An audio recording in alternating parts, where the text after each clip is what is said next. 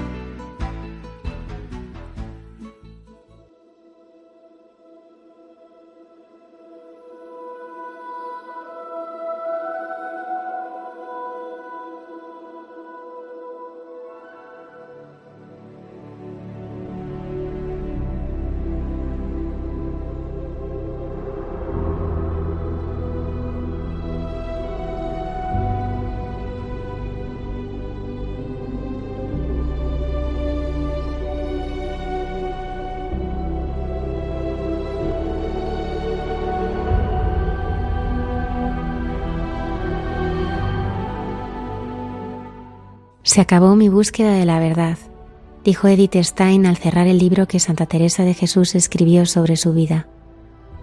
Esta judía alemana, alejada de su fe y que buscaba las respuestas a su existencia en la filosofía, descubrió el rostro de Jesús y ya solo quiso seguirle, profesando pocos años después como religiosa carmelita en Colonia, de donde tendrá que huir perseguida por los nazis que acabarán asesinándola en Auschwitz. De su apasionante vida hablamos con Milagros Muñoz Arranz, una de las mejores investigadoras de su increíble obra literaria. Nos acompaña también el padre Miguel Márquez en Dios nos hace guiños, Cayetana Jairi Johnson en Jesús en su tierra y la hermana Carmen Pérez y José Manuel Palomeque en Entre tú y yo. Saludamos a todo el equipo del programa y en especial a Antonio Escribano desde el control de sonido. Comenzamos.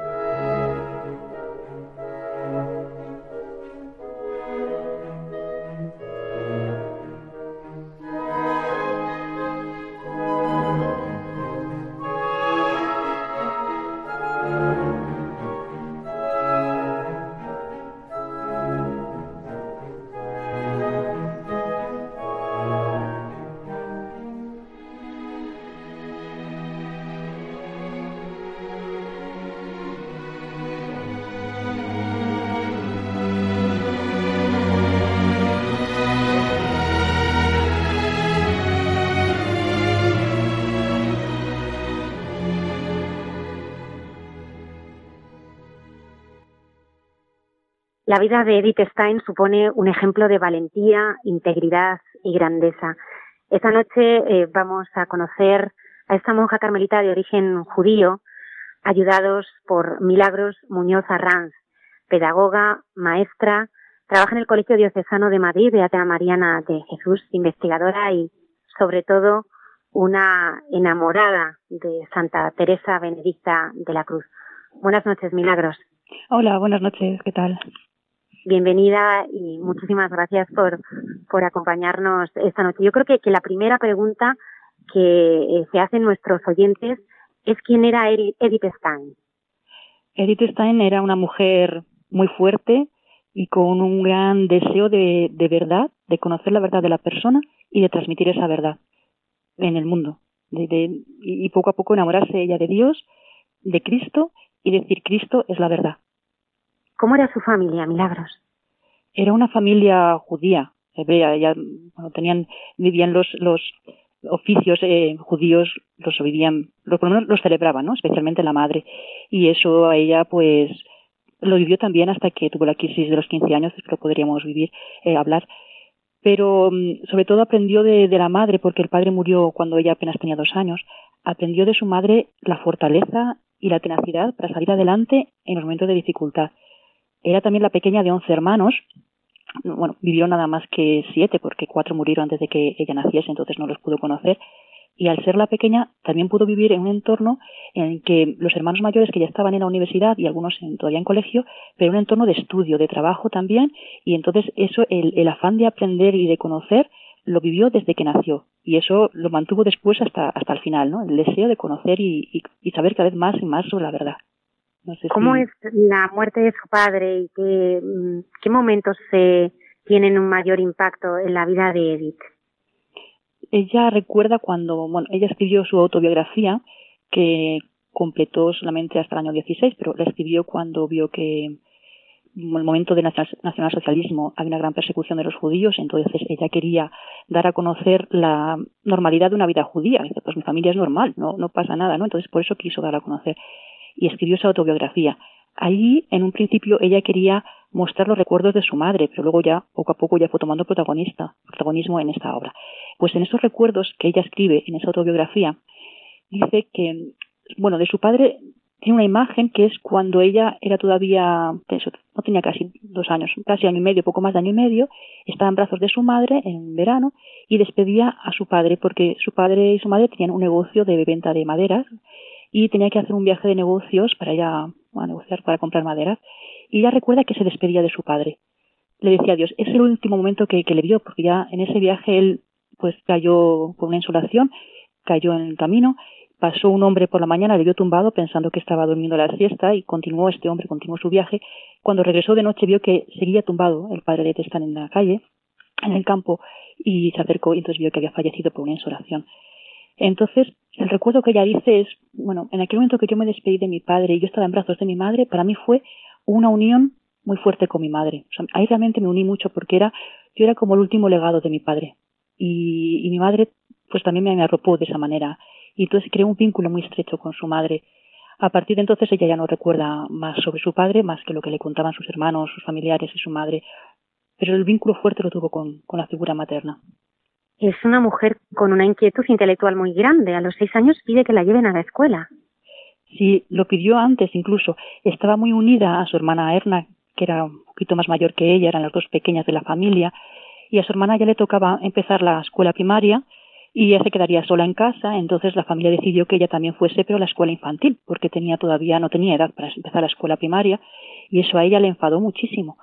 Desde pequeña, desde muy pequeña, como hemos dicho, el, contacto con los hermanos mayores le había permitido el aprender sobre literatura y sobre otros ámbitos que a ella le interesaban bastante. Entonces, esas ganas de aprendizaje los quería, yo quería hacerlo ya, ¿no? Quería también a la escuela primaria y era como, para ella era indignante ir a, a la escuela infantil porque allí solamente se jugaba y, y no quería jugar, ella quería aprender.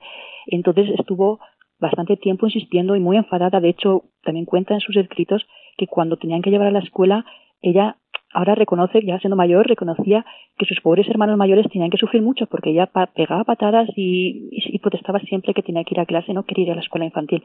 Insistía, insistía, entonces cuando cumplió los seis años, el curso empezó, el curso empezaba en Pascua, en aquel momento, empezaba el curso. Entonces ella cumplía los años en octubre, seis meses después o ocho meses después. Y ella insistía que lo único que quería por regalo de cumpleaños era empezar la escuela primaria aunque no tuviese la edad. Y aunque no fuese el momento de empezar, ella quería empezar. Y debió pasar, debieron pasar la familia un año muy difícil con ella porque accedieron y, y la hermana mayor habló con la escuela de Victoria, que es donde ella hizo la escuela primaria, y la pudieron admitir a pesar de que el curso ya estaba avanzado y a pesar de que ella todavía no había cumplido la edad, tendría que haber empezado en la Pascua siguiente. Pues aún así empezó. Y en esos tres meses, desde octubre hasta Navidad, se puso al día y se puso al nivel de todas las demás compañeras, incluso destacando sobre las demás por esa capacidad y esa ansia de aprender. Milagros, a los 15 años tuvo una, una crisis. ¿Cómo le afecta? Mm, sí, eh, ella quería aprender, quería aprender sobre el mundo. ella se cuestionaba, pero ¿cuál es la verdad de la persona? ¿Qué, ¿Para qué estamos en esta vida? Ah, cuando tenía 11 mm, años y luego otros 12, a los 12 o 13 años, en esos dos momentos fallecieron, bueno, se suicidaron dos tíos, uno materno y otro paterno. Dos tíos que eran también judíos, que tenían negocios, pero en los dos casos el negocio se había hundido, había una quiebra, y ante esta quiebra económica no pudieron soportarlo y entonces se suicidaron. Eso a ella le marcó mucho porque no entendía, bueno, pensaba, es que aquí, mientras que tenemos un objetivo en mente, podemos ir avanzando, pero este objetivo nos desaparece, ¿qué hacemos en la vida, no? Y cuestiones como esa decía que la escuela no le respondía. Tenía una amiga en clase, en el colegio, que cuando iban de casa al colegio hablaban sobre esto.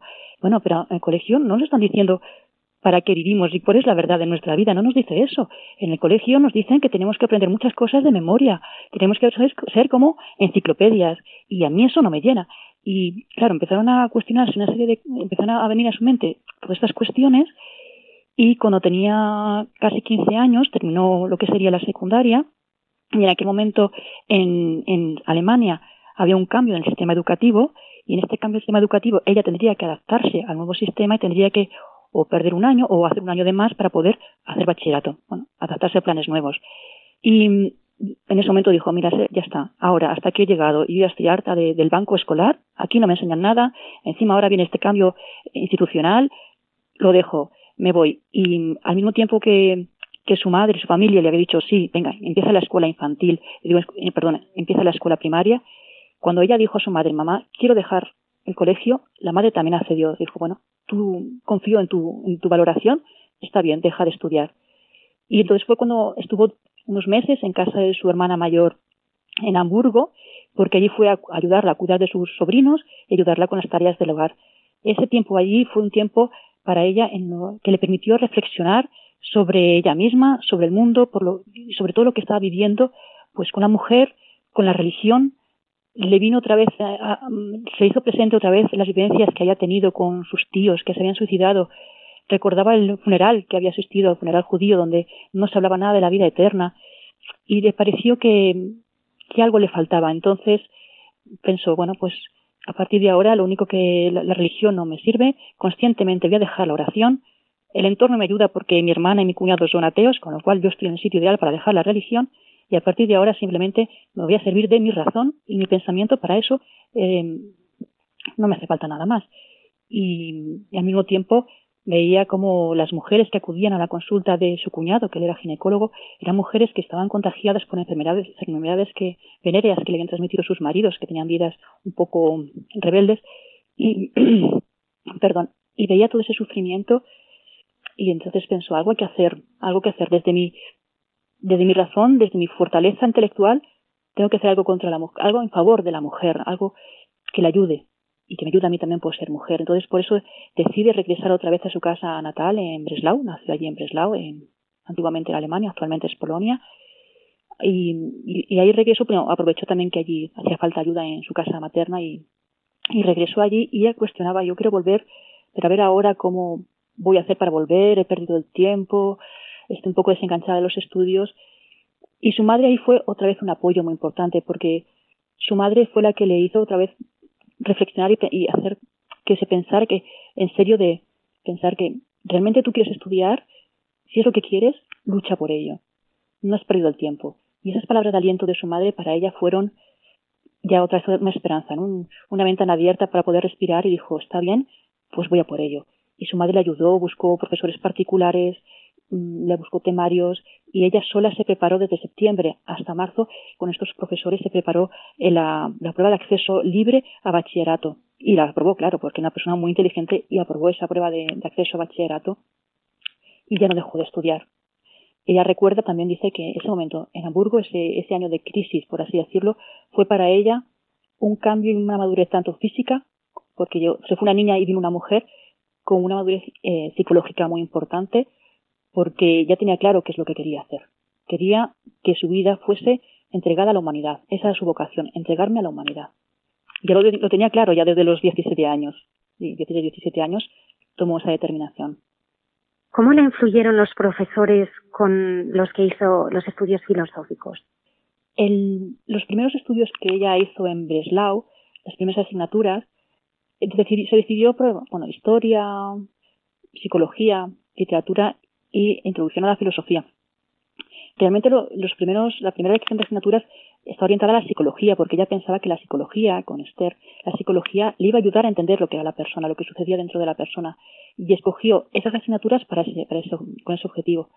Cuando dos, mm, casi tres semestres después, año y medio después, se dio cuenta que la psicología no le daba las respuestas que ella quería, entre otras cosas porque la psicología todavía estaba comenzando. Y sí, le ayudó a conocer muchos centros educativos, le ayudó a conocer mm, varios entornos, pero había algo que le faltaba. Entonces le presentaron unos, un, libro de, de, Husserl, de filósofo Husserl, que, daba clases en, otra universidad. Y entonces cuando se dio cuenta que era la filosofía de lo que, la, ciencia que le podía dar las respuestas que ella buscaba con respecto a la persona. Y entonces en 1913 se cambió de universidad y fue de Breslau a Gotinga para estudiar filosofía con Husserl. Los filósofos con los que se rodeó le cambiaron totalmente la vida, en, en todos los aspectos, porque no solamente la configuraron como filósofa, para ella Husserl le llamaba el maestro, era lo más, ¿no? Era, era una gran persona que le ayudó a conocer, o sea, a estudiar la fenomenología, ese método de estudio que le ayudó a conocer a la persona librándose de prejuicios, saber lo que pasaba y reconocer que dentro de otra persona pasan una serie de fenómenos de la conciencia, como por ejemplo el fenómeno religioso, que aunque ella no sea creyente, no podía dejar o no podía negar que en la otra persona sí que pasaban esas cosas. Eso eso fue gracias a la, fenomenología, gracias a la filosofía y gracias a lo que aprendió con Husserl. Además, en esta universidad tenían un círculo de filósofos, el círculo de Gotinga, que también ayudó porque le permitió tener conversaciones con muchos filósofos de aquel momento. Y eso le fue cambiando poco a poco para su posterior conversión al catolicismo. Ella reconoce que en esas conversaciones ella absorbía, precisamente porque estaba libre de prejuicios por lo que le había enseñado Husserl, ella absorbía lo que los demás le decían sobre la fe y poco a poco eso le fue transformando, se fue dejando transformar por Dios sin saberlo, pero porque los prejuicios se le cayeron, gracias a, lo que he estudiado con filosofía. Todo eso después, bueno, lo lleva hasta el final, ¿no? Porque la filosofía para ella era la, la esencia. Muy importante también para ella es los profesores que le enseñaron historia. La historia también fue un pilar importante porque para después defender el derecho de voto a la mujer, ella en parte de ese estudio de la historia, le había hecho comprender la historia que todos y cada uno somos protagonistas, hacemos esa historia todos y por eso tenemos que tener una responsabilidad social que justo ahora en estos días que estamos viviendo es tan importante. Todos somos responsables y eso ella lo aprendió en la historia, estudiando historia.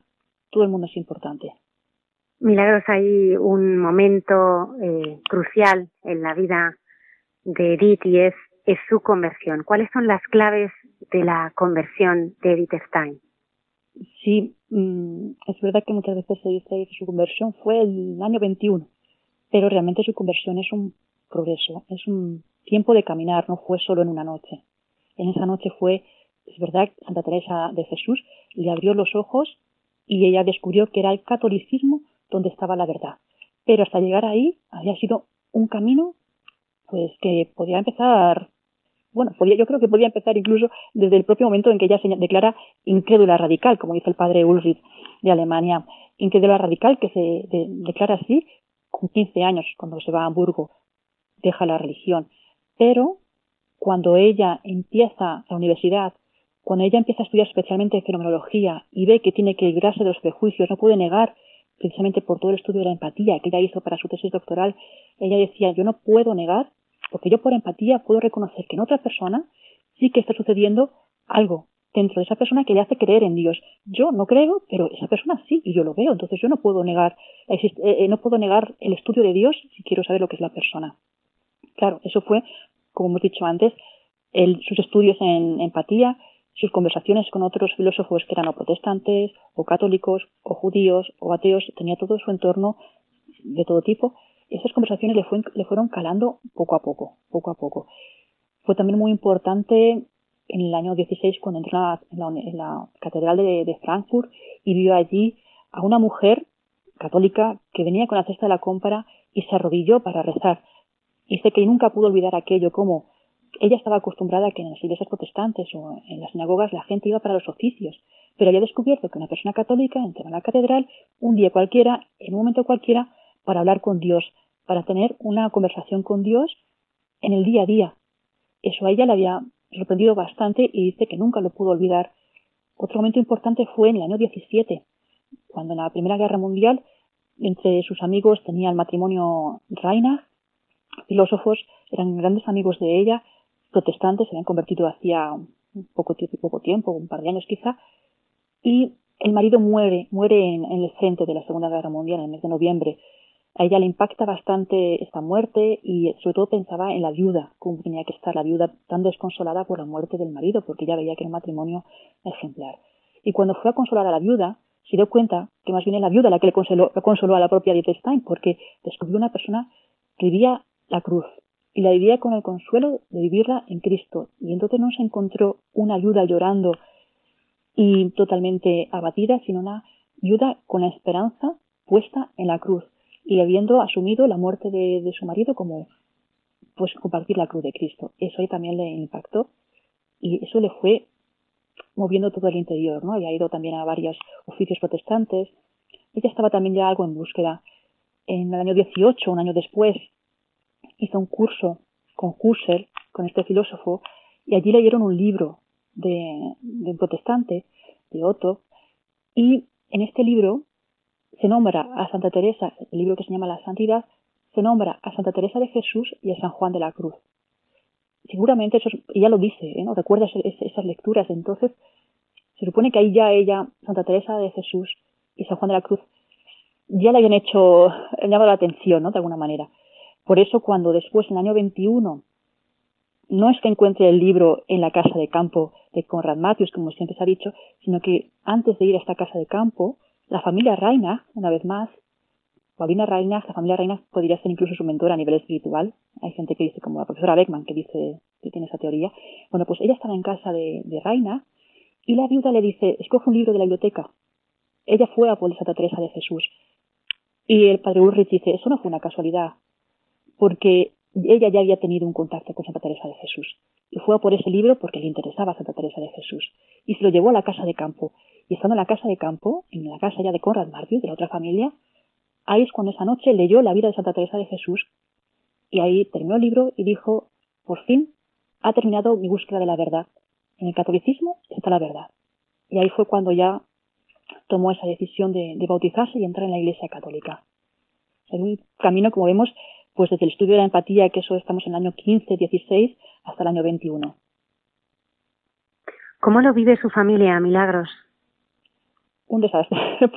aquello era, aquello fue la catombe, porque la familia judía, como he dicho al principio, entonces ella se, se tuvo esta experiencia en la casa de campo y decide regresar a su casa materna en Breslau. Está allí hasta el mes de octubre, desde agosto hasta octubre está en Breslau para comunicar a su familia que se había convertido, al catolicismo.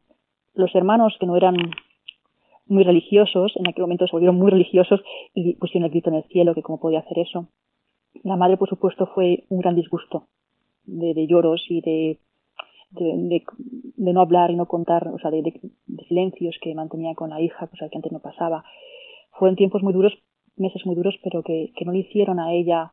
Tuvo una experiencia tan grande, tan grande con Santa Teresa de Jesús, que no pudo negar en ese momento, incluso a pesar de ver la dureza de la familia, de ver cómo, cómo sabía, ella le dolía, sabía que estaba haciendo daño, sabía que le iba a doler a su madre y no quería hacer daño, pero no podía negar a Cristo. O sea, había encontrado a Cristo en el catolicismo a través de Santa Teresa de Jesús y no podía negarlo a pesar de cómo su madre sufría. Esos meses que estuvo allí, ella acompañaba incluso a su madre a la sinagoga, como siempre había hecho, siendo adolescente y desde la infancia la acompañaba. Ahora lo que pasa es que su madre seguía los oficios judíos y ella se llevaba su libro de salmos. Era tan fuerte esa conversión que había tenido eh, Santa, Teresa de la Cruz que su madre reconocía que a pesar de no estar de acuerdo con esa conversión y con haberse ido a la competencia o a, ese extremo, reconocía que nunca había visto a su hija rezar con tanto fervor como lo hacía con los salmos católicos. La madre incluso reconocía eso. Pero fue un paro bastante duro para la madre. ¿Por qué su estancia en Espira es tan importante? Bueno, eh, Espira estuvo, el primer contacto con Espira tiene poco tiempo después de la conversión. Espira es una ciudad que desde, en aquel momento se pertenecía al estado de Baviera, pero actualmente es otro, otro estado federal. Es una ciudad que en aquel momento muy pequeña, muy insignificante, sin valor académico. Sin embargo, allí el destino de la providencia llevó allí a Edith Stein. Y entonces se convirtió en un pilar en su vida. Aquella pequeña ciudad sigue siendo bastante pequeña hoy en día. Cuando ella se convierte al catolicismo, iba de Breslau a, otra vez regresa a la casa de campo a ver saber eh, es una población que está cerquita de Espira va allí a hablar con el párroco en la ciudad donde se había convertido ella va a hablar con el párroco y pide bautismo eh, allí se bautiza en esta pequeña parroquia de este pobrecito pero la confirmación la realiza en la ciudad de Espira con el obispo de allí en la ciudad de Espira el párroco de, que la bautizó estaba sobrepasado por los conocimientos que tenía Edith Stein, que pidió ayuda al capitular de la Catedral de Espira. Tienes que ayudarme, tengo aquí, decía, tengo aquí una neoconversa que tiene unos conocimientos académicos y conocimientos también sobre la fe católica, que es que no puedo con ella, me tienes que ayudar. Y le escribió así al capitular de la, de la Catedral de Espira y él asumió la dirección espiritual de Edith Stein. Siendo el director espiritual, al junto a la catedral, muy cerquita de la catedral, hay un convento de hermanas dominicas, convento de Santa Magdalena, que tenían en aquel momento un centro de formación para maestras. Pues, es centro femenino, ahora ya no es así, pero en aquel momento un centro de formación de maestras. Y se quedaba una vacante para enseñar literatura. El director espiritual, capitular de la catedral, sabía que Edith Stein no tenía trabajo, sabía las dificultades que había tenido para poder acceder a cátedra, que se habían negado totalmente por ser mujer y ser judía, y que estaba en su casa de Breslau dando clases particulares. Entonces me dice las hermanas dominicas de Espira, yo conozco una persona que puede hacerse cargo de, estas clases de literatura para formar a estas chicas. Se lo presenta a Edith Stein, ella no puede negar porque no tiene trabajo, entonces no puede negar, no ve que no tiene que negar este puesto de trabajo y se desplaza a Espira. Aquí va a estar ocho años. Hay un libro que está escrito por la hermana Adele Herman, falleció hace unos añitos, sobre los años de Edith Stein en este centro dominico. Ella dice que son muy importantes porque desde que se convierte a Edith Stein en el año 21 hasta que entra en el convento en el año 33, de esos 12 años que está en el mundo como católica, 8 los pasa en este convento. 8 años. Entonces, es importante porque era una católica, Edith Stein era católica, era académica, tenía una vida académica además muy intensa, pero está viviendo en el mundo. Actualmente podría ser una gran novedad, porque hay muchas mujeres que están consagradas y viven en el mundo. Edith Stein también vivió así, en aquel tiempo, porque ella se convierte al catolicismo gracias a, a Santa Teresa de Jesús y dice en su corazón, yo quiero ser carmelita. Pero su director espiritual, los directores que tenía, decían, no, tú tienes que tener una función muy importante en el mundo, estás en unas conferencias muy grandes, eh, un gran trabajo intelectual, no puedes entrar en este momento a ser carmelita. Así que ella decidió bueno, recibe la gracia especial, estando en la abadía de Cristina de Boiro en el año 28, de hacer unos votos privados como consagrada. Por eso, estando en Espira, desde el año 23 hasta el año 31, al vivir allí, ella vivía como una vida consagrada. Vivía en el mundo, pero consagrada. Allí vivía sobre el edificio que, actualmente, y aquel momento también lo era, un edificio que es la portería de, este centro, de este convento. En la primera planta vivía ella y los oficios los podía vivir con las hermanas en la capilla, en las hermanas dominicas. Entonces, y al mismo tiempo trabajar allí. Para ella eso fue una gran riqueza porque podía vivir su catolicismo plenamente. Y luego, bueno, en más momentos de su vida, eh, las amistades que allí entabló con otras hermanas, con alumnas, intercambiaron muchas, muchas cartas que se, que se conservan y que se han publicado en obras completas, tanto en español como en alemán, hay muchas cartas con, con personas que están relacionadas con este convento. Y además, cuando ella es deportada, que podemos hablarlo más tarde, también tuvo una, un encuentro con, con Espira, justo antes de ir al campo de concentración. ¿Cómo descubre su vocación carmelita y cómo es su entrada en el convento? Su vocación la descubre, bueno, hemos dicho desde la conversión, cuando ella lee a Santa Teresa de Jesús, para ella el Carmelo ya se le, se le instala en el corazón. De hecho, cuando se bautiza, se convierte en el junio del 21, se bautiza en el mes de enero del 22, en su bautismo ella cambia de nombre, bueno, amplía su nombre y pasa a llamarse Edith, Edith Teresa Hedwig. Teresa, su segundo nombre, pues Santa Teresa de Jesús, ella sabe que en el fondo tiene un deseo de, Carmelo. A lo mejor no muy definido, pero tiene ese deseo de Carmelo. Cuando realmente, digamos que tiene la confirmación, porque ella, ya no, no, como hemos dicho también antes, ¿no? Sus directores espirituales le decían, tienes que permanecer en el mundo porque estás aportando mucho a la humanidad y ahora queremos que tu lugar es aquí en el mundo, con todo lo que estás aportando. Pero en el año 33 ella estaba docente en otro centro, en otra ciudad de Münster, en un centro de pedagogía en Münster. Tiene que dejar de dar clases porque en el mes de enero, en el mes de abril, se publican las leyes de nazis y entonces todos los judíos tendrían que dejar sus cargos públicos, no podían trabajar. Entonces el director de este centro del Instituto de Pedagogía de Münster le dice cuál es la realidad. De momento tienes que parar de dar clases, las leyes no permiten por tu ascendencia judía, te permiten estar dando clases. Ella entra, entra el buen pastor, entra en la iglesia, porque, claro, tenía ahí ya un conflicto, ¿no? No puedo dar clases, no puedo llevar mi vida académica, ¿qué hago? ¿Dónde tengo que ir? Entra en la iglesia y dice, ella cuenta, escribe, ahí entré y dije, de aquí no salgo, rezando le decía a Cristo, al Señor, de aquí no salgo hasta que no me digas qué tengo que hacer con mi vida.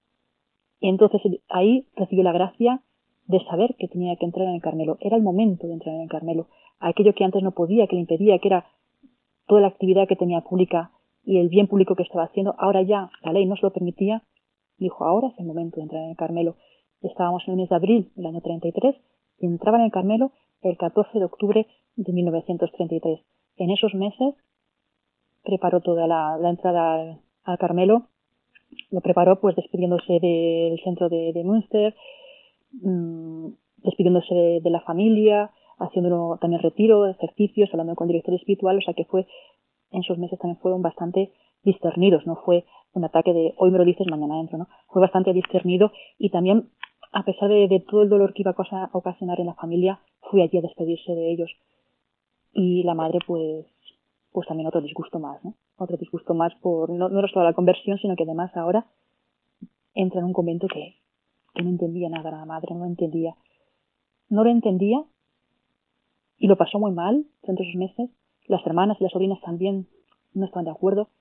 Pero justo el día antes de, cuando ya se despedía, la última vez que vio a su madre, se despedía para ir al Carmelo de, Colonia, fue bonito porque la madre, a pesar de eso, le dice, le da una bendición antes de irse. Antes de subir al tren le dice que el Eterno te asista. A pesar de eso, la madre le da la bendición, a pesar de no entender nada. Y eso es muy bonito. Es curioso que su hermana Rosa también se convierte. ¿Cómo fue su proceso y cómo, y cómo lo vive ya la hermana Santa Teresa Benedicta de la Cruz? Sí, la hermana se convierte, la hermana Rosa se convierte. Mm, es verdad que, claro, su hermana ya había visto el disgusto que había supuesto para la familia ver la conversión de Edith Stein, decide llevarlo en secreto y compartirlo con su hermana Edith. Eso le crea también muchas veces muchos conflictos, no sabe cómo llevarlo, cómo vivirlo, y la propia Edith le, le proporciona directores o acompañantes espirituales que le ayudan a, Rosa a vivir la fe en silencio respecto a la familia, porque no podía vivirlo para no disgustar a la madre. Finalmente, mm, Rosa, la madre de Edith Stein se muere el 14 de, septiembre del 36 y en ese momento para la hermana Rosa fue como la liberación.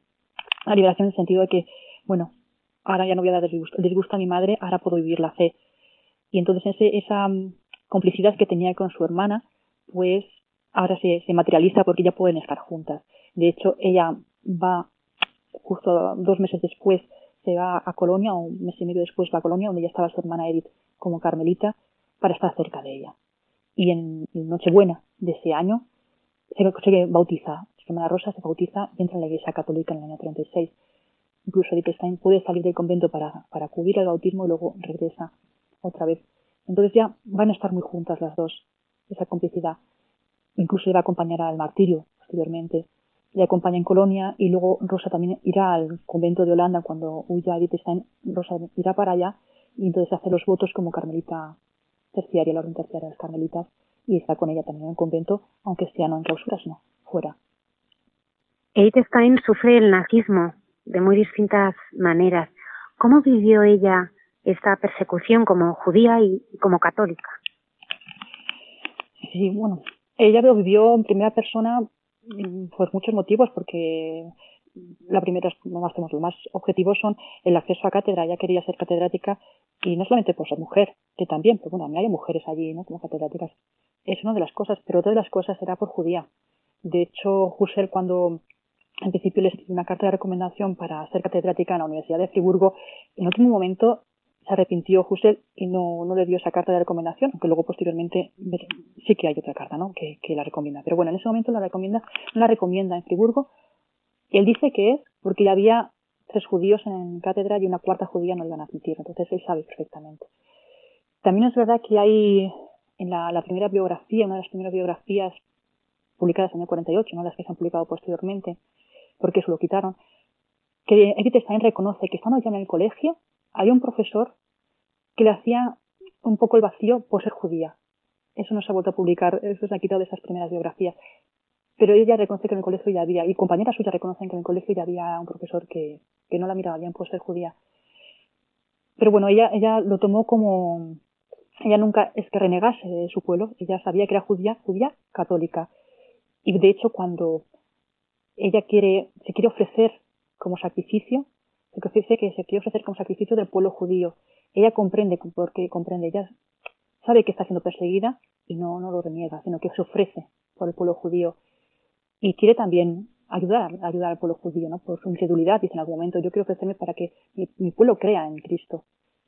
Es realmente una persona conciliadora de las dos religiones.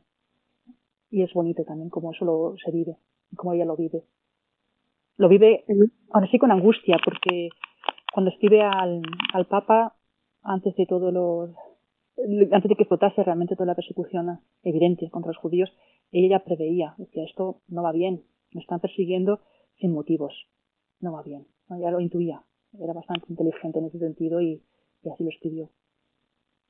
¿Nunca piensa en escapar a algún lugar más seguro? Ella tenía, ella si pensó salir porque pasó de Colonia, de Colonia se fue a Holanda por la persecución y de Holanda quería escapar a Suiza. Ella dice que no era por ella. Ella tenía asumido que ella quería saber, quería entregarse por el pueblo judío si tenía que morir iba a hacerlo. Iba a hacerlo, no iba a negarlo, pero entendía que por la seguridad de las hermanas, si la madre superiora veía que, que estaban en peligro las hermanas, ella iba a irse a otro país, como hizo primero a Holanda y luego intentaba irse a Suiza. Pero no lo hacía por ella, sino por la seguridad del resto de las hermanas que es por, que, las que miraba, porque ella vivía en paz. Ella había escrito un testamento, que eso es una cosa típica en, las carmelitas. En las carmelitas había escrito un testamento en el que admitía o asumía la, muerte que Dios le, había preparado para ella. Lo aceptaba con alegría. Y eso estamos hablando del año 39. Incluso el año 39 pidió a la Madre Superiora el entregarse por el pueblo, entregarse por el mundo para evitar una segunda guerra mundial y para conseguir un nuevo orden en el mundo. Ella pide entregarse y, sabe además, es consciente que, que Cristo le ha escuchado y que, y que sabe que va a sufrir por ello. Y lo sabe ya incluso en el año 33, que antes de saber que iba a ser carmelita, ella en Semana Santa rezando le pide al Señor que también quiere como la nueva, ser una nueva, una nueva Esther y ayudarle a llevar la cruz del pueblo judío. Y sabe, dice, yo estoy convencida que, que el Señor me ha escuchado. Y desde el año 33 ya eso lo tiene ya como, como, asumido. En el 39 queda plasmado en dos documentos y luego según va llegando la persecución van pasando los hechos hasta el 3 de, de agosto, hasta el 2 de agosto de, del 42 pues, todos los sucesos que pasan, ella los vive, pues sí, voy a intentar irme a Suiza o voy a intentar irme a Holanda, pero yo tengo asumida la muerte que Dios quiere para mí. Aunque me angustie, yo me ofrezco. ¿Qué sabemos del, de su martirio? ¿Cómo la SS localiza a Edith? ¿Descubre su origen judío? ¿Cómo, cómo se desarrolla eh, toda su persecución y posterior muerte? Sí, bueno, estaban todos registrados. Estaban todos registrados. Y de hecho, cuando mm, ella está allá en Holanda, huyó el 31 de diciembre del 38, está allí en Holanda, en el convento de, de En el año, es en el 38, en el año 42, en el mes de febrero, llega una carta, una carta al convento diciendo que tanto Rosa, que ya había llegado también a Ef, como Edith, que tiene ascendencia judía, aunque estén convertidos al catolicismo, el origen es judío, tienen que ir a las oficinas de las SS a registrarse como judías. Tienen que salir del convento, tienen que salir de la clausura para ir a las oficinas de las SS. Es impactante porque cuando ella regresa al convento y cuenta a la madre superior a la experiencia, la madre le dice, pero bueno, Edith, ¿cómo has dicho eso? Es que Edith Stein cuenta que cuando entra a la oficina de las SS, ella era consciente de que allí era una lucha de, no era una lucha política que estaba viviendo en aquel momento, era una lucha realmente del anticristo. Y entonces el saludo que le sale no es unos buenos días o unas buenas tardes, sino el saludo que le sale hacia las SS le dice, bendito sea el nombre del Señor. Pero la madre superior, pero bueno, Edith, ¿cómo has dicho eso? Que, te pones en peligro. dice, no, es lo que me ha salido, creo que es la forma de defenderme contra el demonio, que es el que estaba allí. Eso fue en febrero y allí les dieron un, les dieron un pasaporte. Unos años antes, un par de años antes, ya había sido ya una ley en la que tenían que salir los judíos, tenían que caminar con estrella amarilla. O sea que estaban ya todos muy localizados. Pero en aquel momento ya sabían que estaba viviendo allí en él. Desde el año 42 ya tenía su pasaporte diciendo que vivía en ese convento. Claro, eso sucede en una serie de, cartas pastorales de los obispos de Holanda. Una carta en la que leen que, en la que se leen las, se leen iglesias diciendo que no era compatible ser católico y pertenecer al partido nazi, eso fue una de las gotas. Otra gota fue en julio, en el mes de julio, el 24 de julio, cuando los obispos leyeron esa, en las iglesias la condena a la persecución que se estaba viviendo. Y tres días después, el 27 de julio, el comisario de las, del Tercer Reich allí en Holanda dijo, en represalia a estas misivas, estas lecturas de, las iglesias, que todos los judíos, aunque sean católicos, tenían que ser deportados. Eso el 27 de julio todo este tiempo, bueno, también es significativo que en noviembre, de unos meses antes, había ella empezado a escribir con motivo del, jubileo de la muerte de San Juan de la Cruz, el libro de ciencia de la cruz. Esos meses ella ha podido meditar lo que significa vivir la cruz. A nivel espiritual ella meditaba eso, rezaba, rezaba lo que significaba la cruz, escribía a sus allegados lo que el, futuro que le podía venir, la última, última postal que se conserva, que es del 29 de julio, cuatro días antes de, su deportación.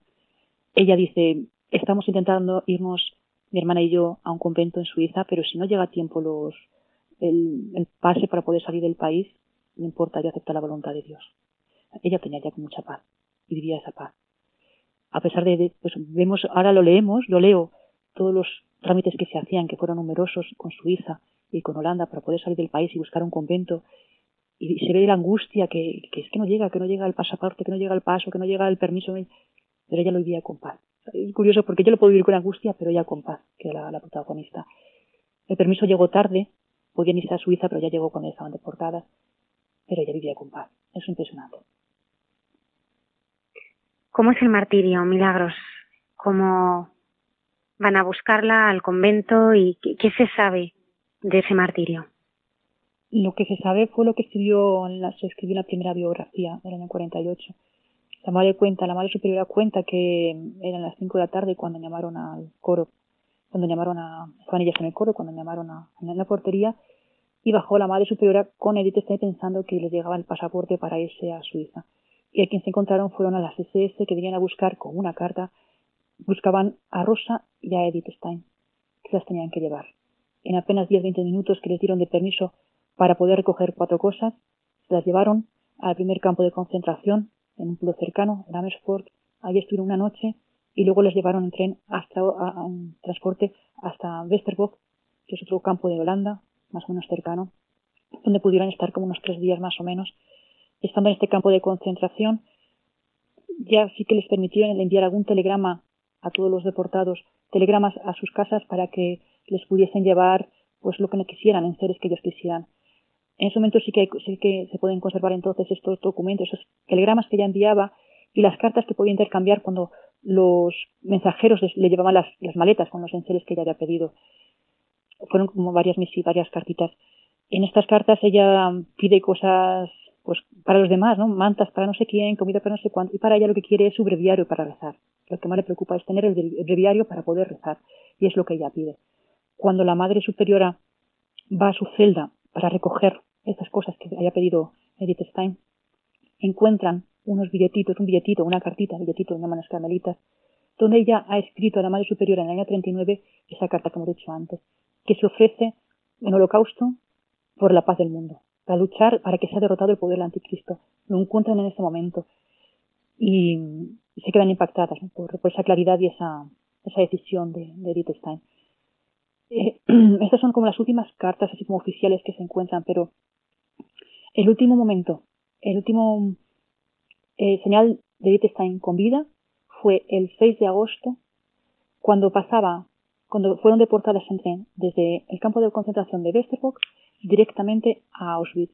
En ese campo, desde Holanda hasta lo que hoy es Auschwitz, Polonia, en ese recorrido tuvieron que pasar por un pueblo, Sieferstadt, que está a 13 kilómetros de Espira.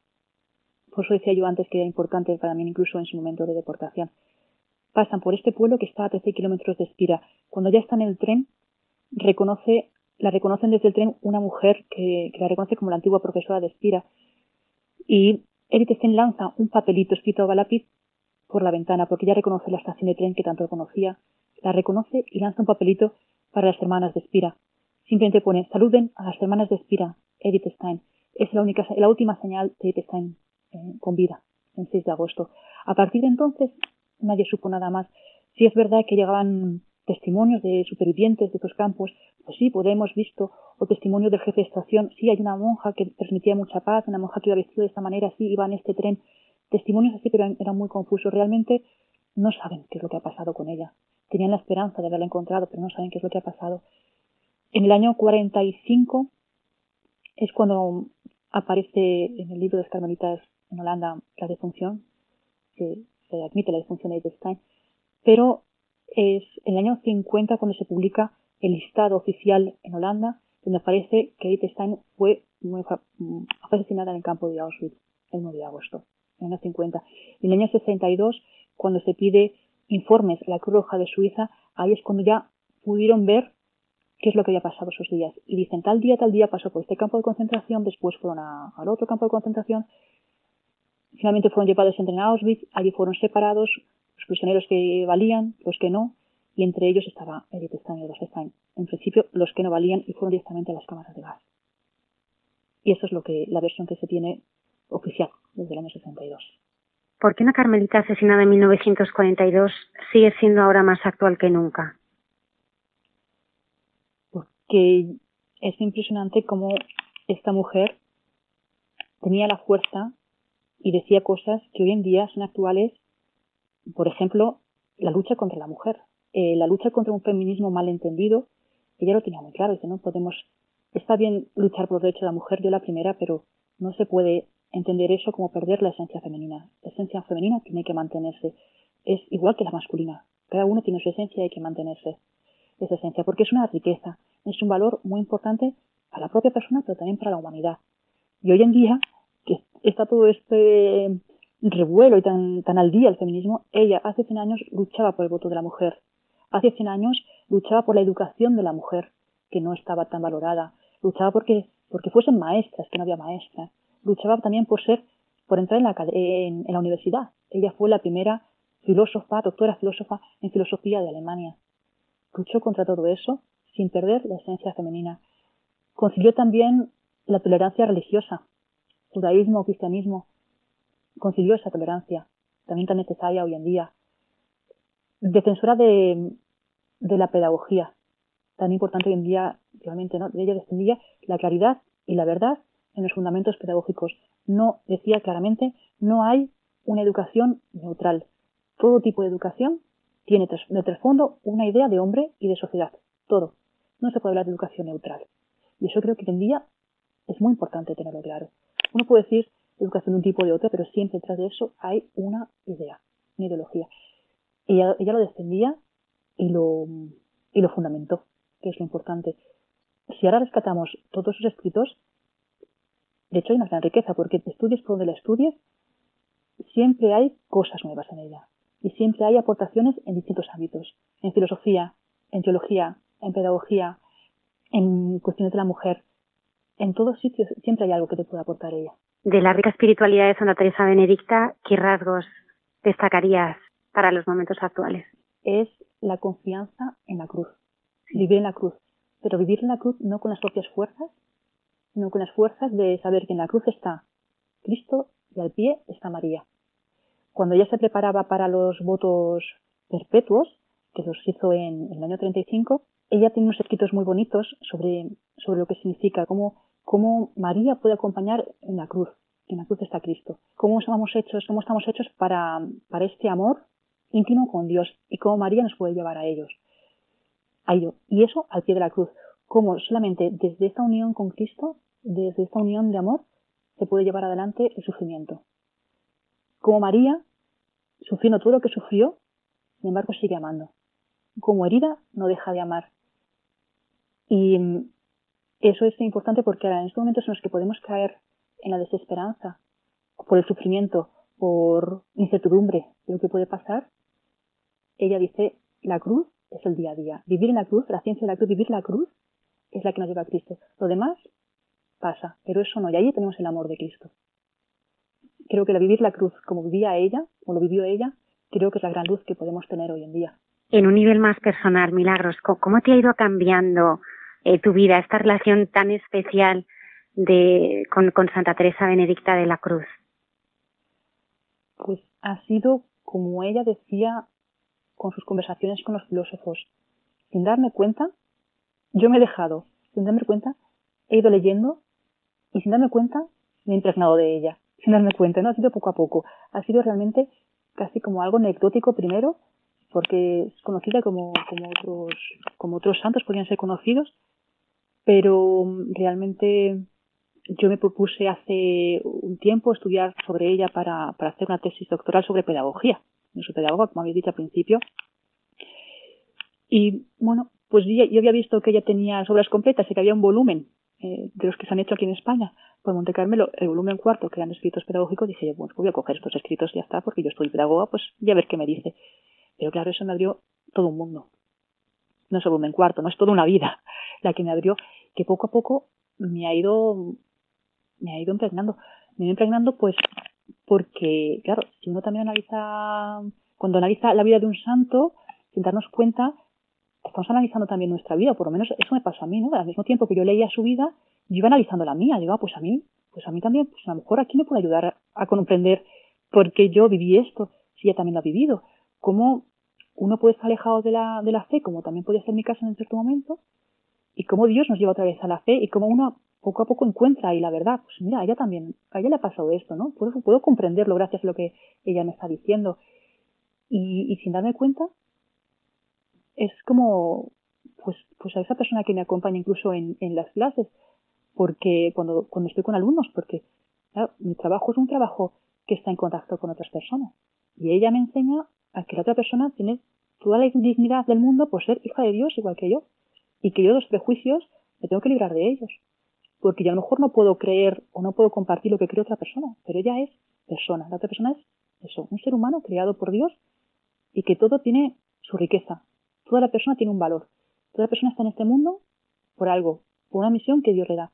Y que mi, mi objetivo como pedagoga es descubrir por esa misión. Y como, y como pues, pedagoga acompañarle a que esa misión sea realidad. Y que encuentre su lugar en el mundo y de esa forma la persona se siente valorada y querida, se siente persona, hija de Dios. Milagros, acabas de presentar un libro que todavía no está traducido al español, que en sus 500 páginas presenta eh, gran parte de material inédito de Edith Stein. Me gustaría que nos hablaras de él y también de tu relación con las dominicas de Espira. Pues Ah, respecto a lo del libro, es un libro que, que está hecho por varios, tiene varias partes, son como varios artículos o varios textos que se han recopilado en este momento. Estos textos han sido recopilados por, por tres miembros destacados de la Asociación de Stein Alemania. ¿A la que pertenecen también? Uh, sí, anecdóticamente sí. Yo no soy más que una pequeña gotita de, de, un, de un gran, una gran asociación con gente maravillosa que, que bueno, me enseñan muchísimo, ¿no? Y, y de esas tres personas, son, tres de ellas son las que han hecho esta compilación en este libro, que es la profesora Beckman, que es la vicepresidenta de la sociedad, es el padre Ulrich, provincial de los Carmelitas en Alemania, y es la profesora Falkovich, que es gran conocedora de David Stein a nivel internacional, se la conoce. Ellos han recopilado varios textos de Edith Stein, no todos, pero muchos de ellos sí que son también inéditos en, España. Hay algunos que sí que están publicados en las obras completas de Monte Carmelo, una gran obra que ha hecho, han hecho los carmelitas aquí en España. Entonces hay muchos textos de este librito que sí están publicados en español, pero no todos, es verdad que no todos. Hay cosas que se han publicado por primera vez y que todavía no están traducidas al español.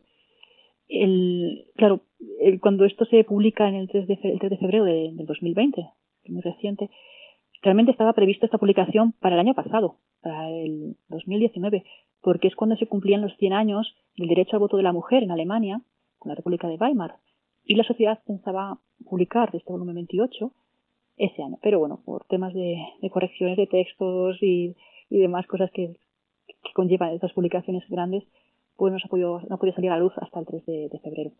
Es un texto, mm, bueno, bastante curioso porque sí que muestra distintos aspectos de Edith Stein, de su vida, pues como política, como filósofa, como maestra, y muchos documentos que son testigos de, su vida, pues, recordatorio de su primera toma de hábito, recordatorio de los primeros votos eh, temporales, de los votos perpetuos, partido de nacimiento, pues, documentos también anecdóticos, ¿no? Y cartas personales, cartas a sus sobrinos, que algunas están publicadas aquí, pero otras no. Pues es bastante, bueno, es bonito también ver estos textos. Y luego la otra cuestión que me decías de las hermanas de Espira, pues es un sitio, es un sitio yo creo que una gran riqueza para quien quiera tener de cerca a Santa Teresa Benedicta de la Cruz, porque, bueno, la gracia de Dios es que este sitio no fue bombardeado en la Segunda Guerra Mundial, este convento. Entonces, bueno, fue bombardeado en la ciudad, era tan insignificante que ni siquiera fue bombardeada, ¿no? Fue olvidada por los aliados. Se conserva tal cual vivió allí Edith Stein, se conserva hoy en día. Se conserva el apartamento donde ella vivió, se conserva la habitación de ella, que ahora es un oratorio, donde hay una pequeña urna con, tierra de Auschwitz y un pequeño oratorio. Se conserva su reclinatorio donde ella rezaba en la capilla, que sí sigue siendo igual que la que, estaba como cuando estaba Edith Stein. Se conserva también el un pequeño niño Jesús que tenía siempre en su habitación. Son cosas anecdóticas, pero que, que permiten respirar a Santa Teresa Benedicta de la Cruz cuando uno va allí. Cuando uno va incluso al archivo a, a ver los, escritos, se respira ahí, se respira en la capilla. Cuentan las hermanas, bueno, la capilla que el reclinatorio está escondido en un rinconcito de, la, esa capilla, y cuentan las hermanas que, que todavía tienen referencias cercanas de ella, que hayan compartido tiempo, bueno, las que han compartido con ella todavía ya no viven, pero las que están ahora, hermanas que están ahora dominicas, sí que han conocido personas coetáneas de Testa. Entonces, le comentaban anécdotas. ¿no? Este reclinatorio, por ejemplo, está en un rinconcito que no se ve en la iglesia, pegada al sagrario, porque decía Testán que quería, pidió por favor a las hermanas que dejasen ese rinconcito, porque ella pasaba muchas horas en oración en aquella capilla y no quería ver que otras que otras que las alumnas le viesen. Es que no quiero que me vean rezar porque me da un poco. A ella le gusta estar en la intimidad, le gusta estar en la intimidad, entonces, bueno, pues si va a aquel rinconcito. Y allí pasaba desapercibida, que es lo que a ella le gustaba, ¿no? Rezar a solas, desapercibida, sin llamar la atención, muy discreta. Y pasaba tan desapercibida, tan desapercibida, que cuentan las hermanas que la primera noche buena del año 23 que pasó allí están después de los oficios, después de la misa de, la noche, se dejaron allí encerrada, no la vieron. No la vieron y cerraron la iglesia. que están a cerrar la iglesia y dejaron a Edith Stein encerrada toda la noche del 24 de diciembre, del 24 al 25, encerrada en la capilla. Y por la mañana se la encontraron tan tranquila rezando. Y eso no era la primera vez. Después ya cogió gustillo, eso lo hacía ya, a propósito lo hacía varias veces, ¿no? Pero en aquel momento la dejaron encerrada en la iglesia sin darse cuenta. Milagros Muñoz Arranz, maestra, pedagoga, investigadora y enamorada de Santa Teresa Benedicta de la Cruz. Ojalá podamos abrazarnos a la cruz como lo hizo ella. Muchísimas gracias. Ha sido un honor. tenerte esta noche en Radio María en nuestro programa. A vosotros, muchas gracias por dar a conocer a, a esta santa y también muchas gracias por, por vuestra labor que estáis haciendo, de, que en este momento es tan necesario, porque acompaña a tanta gente en este momento de cruz. Muchísimas gracias, de verdad. Gracias, Milagros. Hasta pronto. Hasta pronto. Adiós.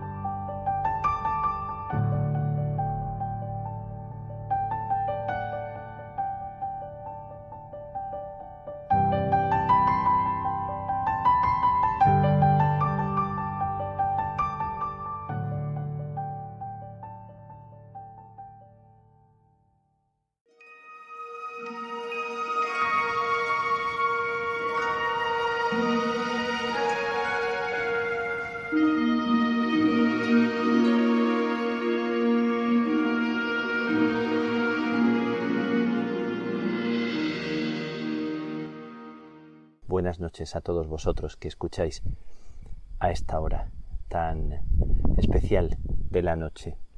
Yo también me encuentro en medio de la noche, pero grabando en un lugar muy especial. Os quiero contar dónde estoy grabando, en mi tierra, y me he venido al campo ahora, cuando todo está oscuro y, y se ven las estrellas.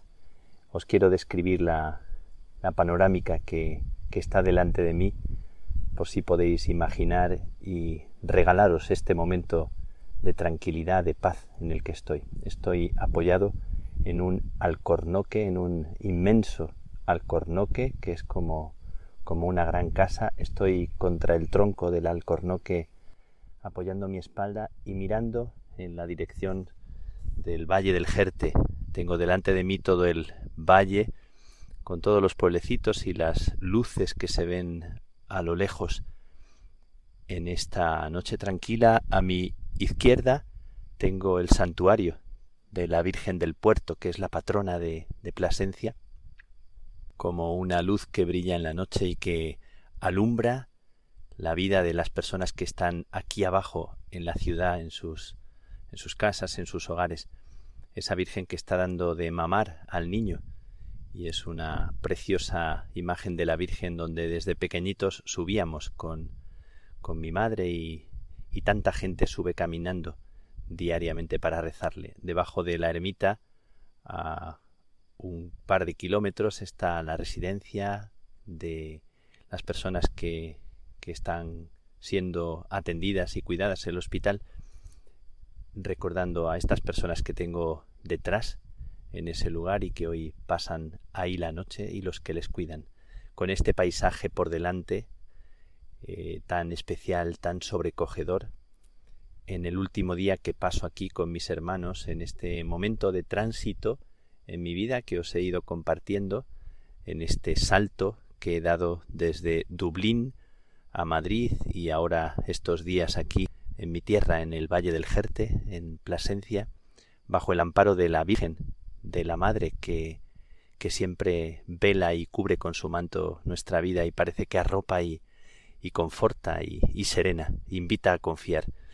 Bajo esa mirada de la Madre que alimenta al niño y que nos alimenta a nosotros, pongo vuestras vidas, la de todos los que me estáis escuchando en este momento y estamos compartiendo esta noche, delante de este paisaje, de este lugar tan especial en la noche sobrecogedora, que se convierta como en un momento de complicidad con todos vosotros. el profesor de inglés en las clases que tuvimos en varias ocasiones se dirigía a mí, sabía que soy fraile, que soy sacerdote, para preguntarme el significado de una palabra, de una expresión en inglés que es leap of faith. Leap of faith. Y me preguntaba, Miguel, ¿qué significa? Me lo preguntó unas cuantas veces con ese método de repetición que, que a mí me venía tan bien para que la memoria dejara grabadas las palabras que, que costaba trabajo retener. Leap of faith significa salto de fe. Un salto de fe. No sé por qué me ha venido a la mente esta expresión en este momento. Eh, o tal vez sí, porque me encuentro en un salto, en un momento en el que tengo que fiarme en el salto que me lleva más allá, en ese momento en el que seguramente estamos la mayoría de nosotros en, en estas circunstancias de la vida, donde nada parece absolutamente incuestionable o nada parece absolutamente inamovible, sino que estamos como en una especie de provisionalidad que nos lleva a pensar dónde estamos asidos, dónde está la vida anclada, dónde está nuestro hogar. Y lo que yo estoy viviendo es como una vuelta al hogar, después de estar seis meses en, en Dublín, en Irlanda, en otra clase de hogar, con otra clase de hermanos, he venido a mi tierra para volver a casa, para volver sobre las huellas calientes de los que ya marcharon y de los que están. He venido para dejarme cuidar por mis hermanos, dejarse cuidar, dejarse acompañar, dejarse sostener, que es sabiduría en estos momentos de nuestra vida, cuando a veces creemos ser autosuficientes. Así que me he dejado mimar me he dejado cuidar de cada uno de mis hermanos, los que están aquí, los tres que viven aquí en, en Plasencia, hay otro que vive más lejos, en Soria, y cada día me repartía en la casa de cada uno de ellos y hacíamos excursiones y, y me dejaba preparar por ellos la, la comida, por cierto, buenos cocineros. Y en este contexto eh, el corazón se me ha se me ha vuelto otra vez al regalo de la vida recibida, al regalo de tanto como se nos ha entregado desde pequeños. Inevitable al pasear por las calles de toda la vida de siempre, recordar tantas personas que pasaron por, por mi vida y que han dejado una huella, un sello. No solo me refiero a mis padres, me refiero a amigos, a compañeros, a, a tantas y tantas personas. Y pensando en el salto que ahora me toca dar y acogiendo el regalo de lo que durante estos días se me ha entregado, esta mañana haciendo la oración, por cierto en, en inglés, con una aplicación en inglés, eh, oía yo una canción que decía You made me beautiful, me hiciste hermoso, me llamaste hermoso. Decía la canción, me conmovió el corazón. Eh, me conmovió pensar que Dios es realmente una mirada que nos hace sentirnos bellos. Y si es verdadera, la mirada del Señor es eso, nos hace sentirnos dignos, nos hace sentir que nuestra vida es valiosa. Esto es lo que yo sentí. Cuando estando aquí, a mis quince años, sentí aquella mirada que se me hizo viva del Jesús del Señor que tocó mi corazón y me hizo emprender camino y me hizo saltar, dar un salto de fe y de confianza. Cuando a veces el corazón está arrugado, está como como encogido o te sientes débil, vuelve siempre, siempre inconfundible esa mirada que, que invita a la confianza. Y estos días me ha pasado preparando el viaje al nuevo destino, preparando tantas cosas que hay que que terminar de arreglar, he sentido como si Dios fuera allanando el camino por delante, como si me invitara a fiarme, simplemente a entregarme, a no pensar en el fruto de mis propias acciones, a no pensar en el éxito, a no quedarme en la incertidumbre de lo que puede o no brotar de mí con mayor o menor perfección, sino a preparar mi casa interior a ser acogida donde quiera que vaya a que me deje acoger para saber acoger. Estoy en este salto, os comparto que estoy en este salto de fe en este salto de confianza y una de las primeras cosas que hemos visitado al ir al pequeño pueblo del valle, a las casas del Castañar, ha sido el cementerio para ponerle unas flores a mi madre. Al rezar, al estar allá, al recordar los restos, las cenizas y los huesos de los seres queridos y pasar por los distintos lugares recordando los nombres y los rostros de personas que están allí. Mi abuela, que murió cuando yo tenía cuatro años, la mejor amiga de mi madre, que murió cuando yo tenía tres años y medio, y recuerdo todavía las lágrimas de, de mi madre, recordando ese cementerio que está en un lugar muy bonito, rodeado de castaños, pensando en cómo la vida se va y cómo tantas personas que no has vuelto a recordar te aparecen allí, en aquellas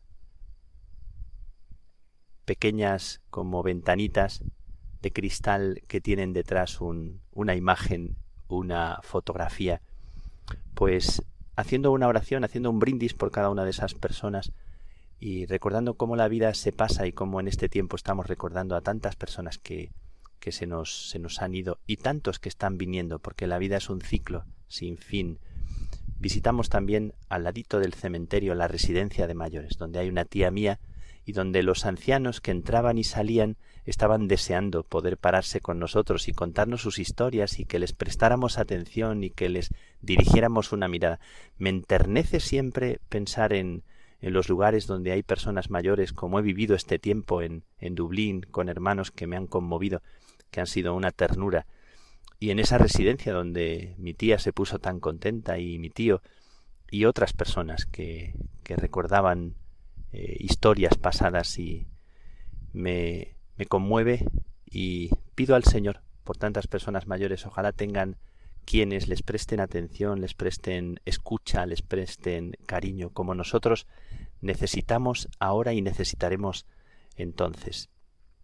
Y he visitado, recordando la costumbre que tenía con mi madre, algún pueblecito cercano aquí a Plasencia, un pueblo que se llama Olguera, donde vive Feliciana. Feliciana era una amiga de mi madre de cuando la juventud, eh, cuyo marido Pedro, eh, siendo sus hijas pequeñitas todavía, en un accidente se quedó paralítico. Siempre recuerdo eh, el dolor y el sufrimiento de Pedro y también su entereza y su fortaleza. Pero quiero hablaros de Feliciana. Cuando llamamos a la puerta y nos reciben con tal sorpresa, con tal emoción, veo al fondo de la casa a Feliciana con el rosario en la mano. Feliciana está prácticamente ciega, no ve nada, solo te escucha y, y habla entusiasmada porque es una mujer de conversación y con mucha vida, que ha sido siempre muy religiosa, una mujer de fe. Y me acerco y cuando se da cuenta de quién soy, emocionada, se levanta rápidamente, me abraza, me, me estrecha, me achucha y, y con una emoción tremenda me dice pensé que, que no volveríais una vez que no ha estado ya tu madre.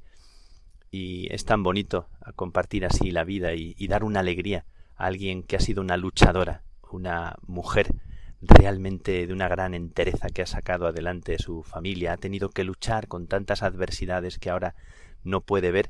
Y sabéis que Almudena que, que conoce el nombre de todos vosotros. Me, me repite el nombre de, de, de los que dirigen los distintos programas de Radio María y porque es su vida, su vida es Radio María y me cuenta de qué lugares se ha dicho el rosario en los últimos en los últimos días y este programa y aquel programa y me dice nombres y apellidos de cada uno de, de vosotros. Me pregunta si, si, si yo te conozco personalmente, si, si conozco a, Luis de Prada, si, etcétera. Con tanto entusiasmo y con tanto agradecimiento. Lo digo aquí ahora para, para también como dar gracias por, por el bien que se hace a, a tantas personas.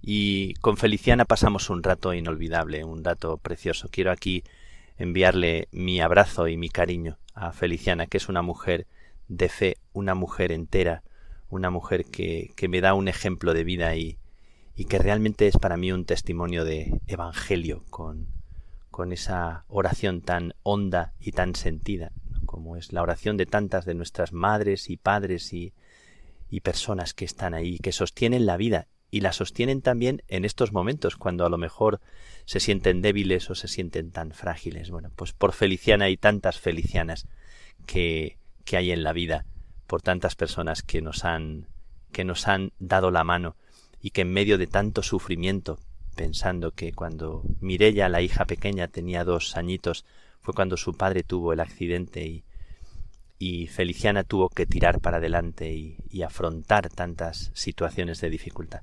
Lo cuento porque para mí es un, un guiño de Dios, un auténtico guiño de Dios. Y recuerdo ese lugar, ese pueblecito, un pueblo mm, bonito, un pueblo muy agradable al que siempre iba con mi madre cuando venía de vacaciones y hemos querido ir ahora con mi hermana y mi cuñado y le hemos dado una alegría y nos ha dado una profunda, una gran alegría. Me encuentro en este momento alimentando mi fe de la fe de tantas personas que, que me han regalado una bendición. Como el padre Jaime, que me recibió en la ermita de la Virgen del Puerto, también a mi hermana, a mi cuñado y a mí, y nos estuvo contando las historias de la Virgen del Puerto y con tanto entusiasmo, ¿verdad? En su en su debilidad porque está no está tan bien de salud y sin embargo apoyado en la pared no parecía tener ninguna prisa mientras nos hablaba de las historias acerca de la Virgen del Puerto de nuestra patrona. Esto me recuerda que hace poquitos días recién llegado de Dublín una mujer me me afrontó, me me encontró en la sacristía y empezó a hablarme del cura de su pueblo que murió con ciento tres años y que era el alma del de pueblecín de Zamora de donde ella era. Y me decía, don Miguel era el alma. Desde que no está él, todo es diferente. Él se desvivía por nosotros, por los jóvenes del pueblo, armaba las fiestas, venía con nosotros de excursión. Las celebraciones eran una, una maravilla, era una, una verdadera fiesta de, de alegría. Teníamos tal ganas de ir al pueblo para encontrarnos con él y para y para sentirnos uno que me conmovió profundamente porque don Miguel murió no hace mucho y, y me, me, llegó al corazón pensando en este nuevo destino que tengo y en esta vida que Dios me ha regalado de, de dar la vida, pensando cuántas veces uno se siente pobre y se siente como poco fecundo y piensas, no es la eficacia ni el éxito lo más hermoso de nuestra vida, sino es pensar que lo que eres, también en medio de las noches y de las dificultades, es fecundidad en las manos de Dios a su manera, también cuando uno se siente pobre y dice aquí estoy. Y esto os invito a vivir. Esta mañana cuando entraba en misa en las Carmelitas Descalzas, hablando con Clara, me contó que está descubriendo a Juan de la Cruz, que le sorprende y le maravilla la figura de Juan de la Cruz. Y comentábamos también esto, como una persona que sufrió tanto, que tuvo tantas inclemencias y persecuciones, se convirtió en una persona que cantó al amor de una forma tan bella. Y esto es lo que quiero compartir en este momento. Yo creo que la belleza de la vida convive con situaciones de sufrimiento, de dolor, de dificultad, de precariedad, pero no estorba ni impide ninguna dificultad ni ningún contratiempo el que nosotros descubramos lo más bello. Y yo aquí, dando gracias, apoyado con mi espalda en este alcornoque silencioso que mueve sus ramas como arropándome, como tratando de protegerme, como siendo una bendición, mirando al valle del Jerte y con la Virgen del Puerto a mi izquierda, esa Virgen de siempre, que es mi madre, mi hermana, a la que tengo tanto cariño y a la que le pido por cada uno de vosotros, por ti Almudena, por Javier y por por vuestras familias, por las de toda la gente que trabaja en Radio María y que tanto bien hacéis, y por Feliciana, y por el Padre Jaime, y por mis hermanos, y por tantas personas, por todos ellos, desde aquí, desde este lugar donde estoy, doy gracias a Dios de corazón por el regalo de la vida. Algún día nosotros no estaremos, estaremos también en un lugarcillo de esos, o en el pueblo, o donde sea, no importa, y nuestra vida será memoria de lo que realmente hayamos sembrado. Doy gracias a Dios en este momento, me siento dichoso y como decía la canción de esta mañana, tú me hiciste hermoso, me hiciste bello y hoy aquí, en esta noche, eh, afirmo y os digo que me lo creo, que creo que es verdad y creo que es verdad que tú también lo eres, Que Dios te bendiga. Que Dios te dé paz.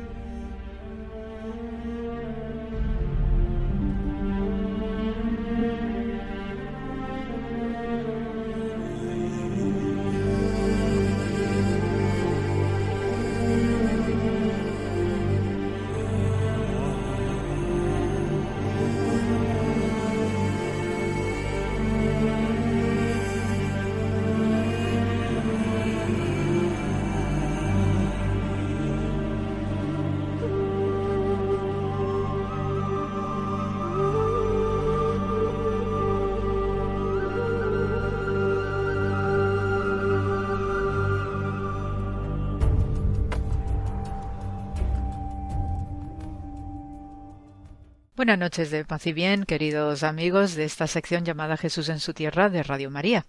Y esta semana, pues como he venido comentando ¿no? en programas anteriores acerca de los cristianos y la ortodoxia oriental eh, en Tierra Santa, pues eh, este programa de hoy, pues quiero comentaros el gran acontecimiento de la Pascua cristiana ortodoxa que es la ceremonia del fuego sagrado. Entonces eh, es un momento muy especial y de hecho pues de manera virtual tuvimos ocasión unos cuantos ¿no? de, ver en vivo y en directo cómo es esta, esta celebración y esta ceremonia que tuvo lugar el sábado pasado y es muy especial, muy llamativa, muy espectacular, porque de verdad da una imagen realmente rotunda de lo que significa eh, también la resurrección de Jesús de Nazaret. Eh, acerca de, en primer lugar, por qué estas circunstancias tan dispares ¿no? de celebración de entre la Pascua católica y la Pascua eh, ortodoxa el calendario cristiano general. Viene dado porque los, eh, los cristianos ortodoxos eh, siguen celebrando en su calendario litúrgico pues eh, siguen celebrando el calendario desde el punto de vista juliano. Y el resto de nosotros cristianos pues utilizamos el calendario gregoriano. Entre un calendario y otro pues suele haber una diferencia de unos entre 13 y 15 días de diferencia también hay que tener en cuenta que la iglesia ortodoxa ortodoxa sigue muy de cerca lo que es eh, la regla establecida por el primer concilio ecuménico que se celebró en Nicea en el año 325 de, nuestra era cristiana. Entonces, por eso, pues ellos se adhieren a estas tradiciones y a estas formas de celebración y según esta regla emanada del concilio de Nicea, la Pascua debe tener lugar después de la Pascua judía para mantener la secuencia bíblica de la pasión de Cristo. Entonces, esta es eh, la explicación más general que se suele dar alrededor de eh, estas celebraciones en el calendario litúrgico cristiano, especialmente obviamente y relacionado con eh, los acontecimientos de la pasión. Eh, dentro de todas las celebraciones, pues ya os digo que esta del fuego sagrado es tremendamente especial, tremendamente espectacular y con una simbología profunda. Entonces os voy a narrar eh, la secuencia de lo que se hizo el sábado pasado, según estaba todo establecido y además teniendo en cuenta cómo estamos viviendo este año pandémico, pues realmente ha sido algo muy muy especial, ¿no? Igual que nosotros, ¿no? Los católicos cuando eh, volvieron a abrirse esas puertas del Santo Sepulcro para realizar todas las celebraciones pertinentes y, y los ritos, pues desde el punto de vista de la Pascua ortodoxa, eh, la, eh, la, ceremonia del fuego sagrado se llevó de esta manera y os voy a narrar.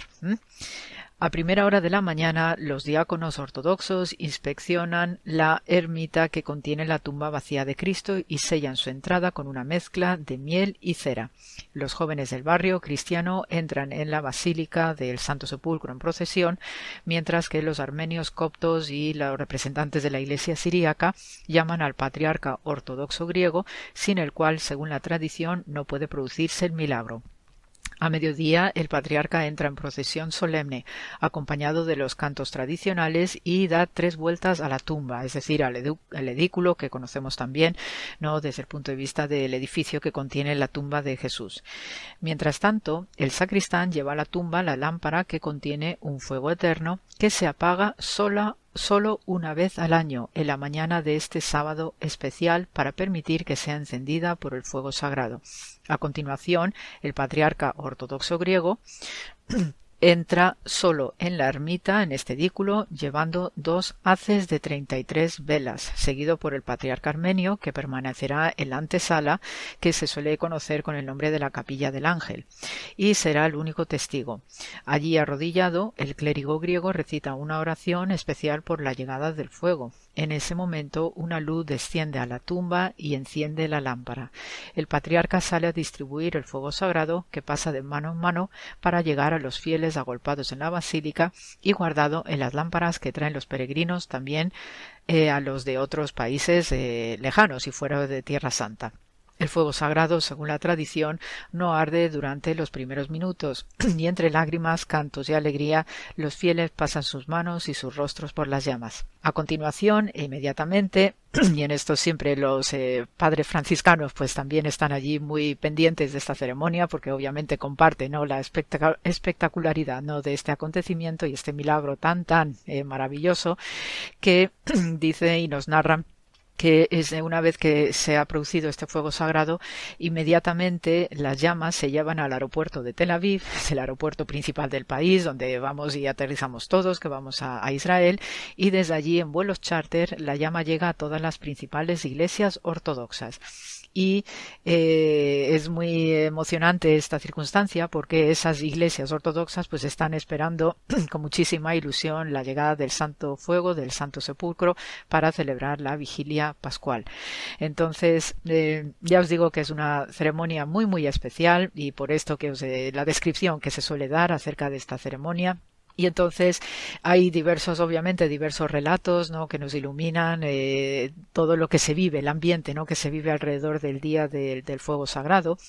Y eh, la costumbre habitual es que cada uno de los que llevan eh, velas para poder eh, prenderlas en el momento que sale el, el, el pater, el patriarca ortodoxo, eh, las, las, el conjunto de velas que llevan, que son unas velas muy finitas y que están apretaditas entre sí, cuentan el número de 33, ¿no? En memoria de la edad de Jesucristo cuando murió.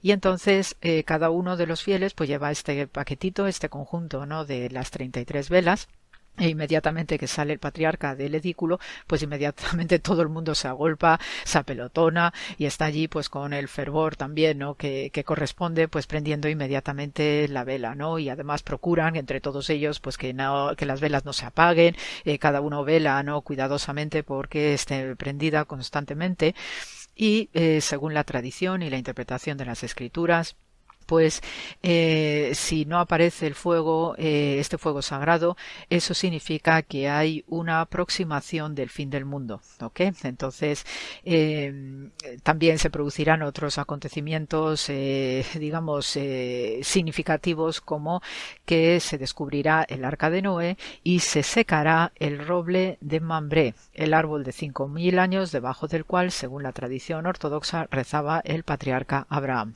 ¿Ok? Entonces, eh, se pone especial cuidado con este tema del fuego sagrado, sobre todo por parte de los fieles y especialmente muy vigilantes para que eh, observar que ese milagro se produzca, porque ya como se acababa de comentar, pues si no se produce ese encendido, entonces tenemos estas tres señales, ¿no? De eh, de fin de los tiempos, comenzaría pues una era escatológica, ¿no? De tipo mesiánico incluso, y entonces esto es lo que lo que tenemos en uno de los aspectos de esta ceremonia tan especial. Eh, una cosa curiosa que se da antes de que el patriarca entre al edículo es que eh, hay eh, una está la presencia de la policía israelí precisamente en este Santo Sepulcro cuando lo habitual es ver representantes de la autoridad palestina puesto que desde el mundo desde el punto de vista del mundo árabe y desde los pactos de Omar de, la del siglo VII pues las autoridades musulmanas son las obligadas en preservar y vigilar y custodiar Eh, entre otros, en los lugares santos cristianos y especialmente el Santo Sepulcro de Jerusalén. Entonces, en este caso, pues se da la única circunstancia en el cual pues vienen policías israelíes, dos policías que examinan al patriarca para ver si no lleva consigo cuando va a entrar al edículo, no lleva consigo ningún mechero, cerillas o algo que pueda propiciar un encendido no de fuego en el interior.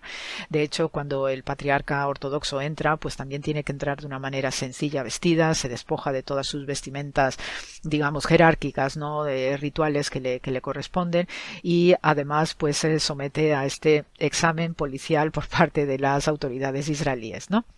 Después ya una vez que el patriarca ortodoxo ha entrado en esta capillita, ¿no? Donde la anástasis, ¿no? Del Santo Sepulcro de Jerusalén, pues ahí empieza una plegaria y eh, alrededor pues están todos los fieles fuera, en el exterior también están rezando y eh, simultáneamente se conectan también todos los ortodoxos que en las diversas eh, representaciones que tienen a lo largo y ancho del mundo pues también se, digamos, se coordinan, se sincronizan para acompañar al patriarca en esta plegaria.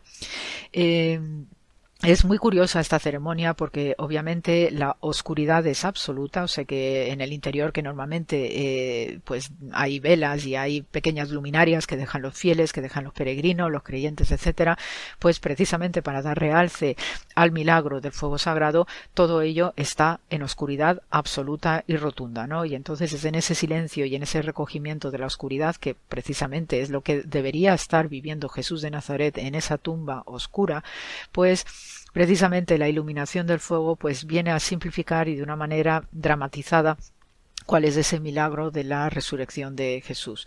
Entonces, eh, hay diversos, eh, digamos, micro milagritos, ¿no? Que se realizan en este momento tan puntual y tan especial de la Pascua Ortodoxa, donde, eh, según testimonio de diversos fieles que se suelen concentrar en el Santo Sepulcro de Jerusalén, pues comentan, ¿no? Que han vivido en otros puntos de la iglesia encendidos espontáneos de las velas que llevaban en sus manos y también hay un vídeo de un señor que eh, hunde su barba en el fuego sagrado que ya ha salido del edículo y la barba no se consume. O sea que doy fe porque he visto ese vídeo y la verdad que es una situación muy especial, muy peculiar y aunque mm, si nos ponemos desde el punto de vista eh, científico o empírico a intentar dar respuestas concretas a estos milagros, el caso es que hay una realidad por parte de los creyentes, por parte de los peregrinos que asisten anualmente a este rito, incluso, incluso entre aquellos que no son especialmente creyentes, pero van y también quieren vivir esta experiencia única y todos reconocen de alguna manera que algo extraordinario sucede en este lugar, y eh, a pesar de todos los eh, intentos de desmitificar y de desmontar esta ocurrencia del fuego sagrado, eh, todos los años se sigue renovando y todos los años los peregrinos y aquellos que visitan desde el punto de vista turístico-cultural la Basílica de la Iglesia del Santo Sepulcro reconocen que algo extraordinario sucede, que realmente el ambiente es muy distinto a lo que se espera, ¿no? En el caso de que fuera una trampa o una mentira. Y eh, de hecho pues eh, suelen comentar no lo llamativo lo emocionante que es la circunstancia. Y entonces eh, pues raro es no encontrarte a alguien que realmente pues se atreva a desmentir no esta circunstancia del fuego sagrado no eh, eh, precisamente esta inspección que se hace sobre el patriarca eh, antes de entrar al edículo en el Santo Sepulcro por parte de los policías israelíes pues viene de la época cuando Tierra Santa estaba bajo dominio turco. Entonces eh, estos turcos, pues precisamente como lo que querían era desmontar, ¿no? Toda esta circunstancia festiva y, litúrgica y piadosa, ¿no? Del fuego sagrado, pues lo que hacían era eh, intentar probar que todo aquello era mentira. Entonces, eh, también había una fuerte intención de probar que el Islam era una religión verdadera y no lo que hacían allí los cristianos, etcétera. Y bueno, eso hay que entenderlo, ¿no? En este contexto histórico, ¿no? De rifirrafe entre unas confesiones y otras. El caso es que estos, los los gobernadores turcos pues empezaron a imponer que se registrasen severamente a los patriarcas que entraban en el edículo y antes de la ceremonia del descenso del fuego, ¿no? Entonces, pues parece ser que por esta costumbre, ¿no? que los turcos realizaban de inspección sobre el patriarca, pues se ha mantenido hasta hoy, eso sí, ahora a través de la policía israelí, que obviamente bajo ningún punto de vista hay que interpretar como que por parte de los judíos o parte del Estado de Israel, pues está intentando desmentir o desmontar ningún aspecto piadoso o milagroso que, pudiera, que se dé en el Santo Sepulcro de Jerusalén. ¿ok? O sea que tampoco los israelíes están en esa dirección y en esa labor y simplemente es para seguir un protocolo, para dar fe, especialmente de que se sigue haciendo este, digamos, cacheo, entre comillas, del patriarca, pues para dar mayor relevancia también a los fieles que están allí congregados y sin ningún tipo de ánimo torticero de desmontar ni desmentir nada. ¿Ok? Entonces, bueno, pues este es el, el sentido del programa de hoy, haceros este comentario tan especial de lo que se ha vivido el sábado pasado, que realmente es una ceremonia imponente, preciosa donde las haya, cuando todos los medios de comunicación salen siempre las fotos no aéreas de del interior de, la, de la zona del edículo del Santo Sepulcro, donde se ven todos y cada una de las velitas encendidas, los juegos de 33 velas, y realmente es una ceremonia muy especial, muy espectacular y que no hace más que confirmarnos que hay una tradición poderosísima, que por mucho incluso a veces que nos empeñemos en contemplar el mundo desde un punto de vista técnico, empírico, eh, materialista, hay circunstancias que también tienen una ciencia detrás, una ciencia que a todas luces es siempre sagrada y que, como cada año, nos sigue iluminando e interpelando en nuestro, nuestra vida piadosa, en nuestra vida espiritual y que por algo se mantiene allí y no es casualidad. Así que esto es el contenido del programa de esta noche, queridos amigos, en esta ya racha de primavera y de sol y de, de olor a, a calentito que ya se va sintiendo en el ambiente. Se os manda mucho amor, a seguirse cuidando y hasta la semana que viene. Gracias por la escucha.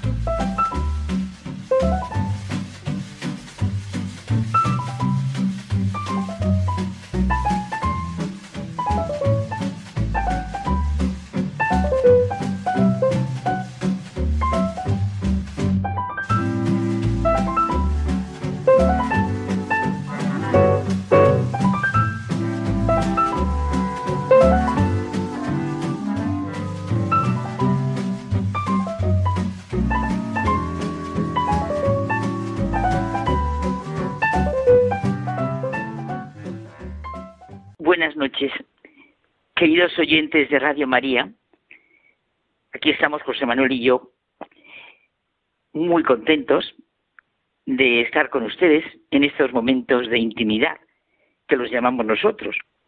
¿Y cómo no vamos a sentir la necesidad en nuestro entre tú y yo de recordar y vivir el mes de María? Cada año nosotros lo recordamos, ¿verdad, José Manuel? Mm, sí. La vida es como un orden lleno de sentido, gracias a costumbres buenas, costumbres que hacen crecer. Es evidente que pensamos y hablamos de las costumbres desde el rico punto de vista que posibilita el dinamismo de la humanidad y la fuerza de nuestro cotidiano vivir. Es verdad que únicamente se perfecciona el hombre que no se asienta en las provisiones que tiene hechas, la vida no tiene sentido si no se transforma poco a poco, como ocurre con todo lo vivo y como se enriquece la piedra al formar parte de la catedral. Tradición y progreso, comentábamos un día, para ser realmente tales, un tradición y progreso, van de la mano, los dos pies para caminar.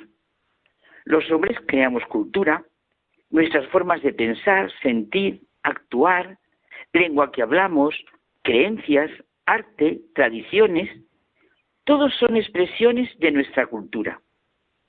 Todo el conjunto de saberes y experiencias que constituyen la vida humana se transmiten de generación en generación por muy diferentes medios.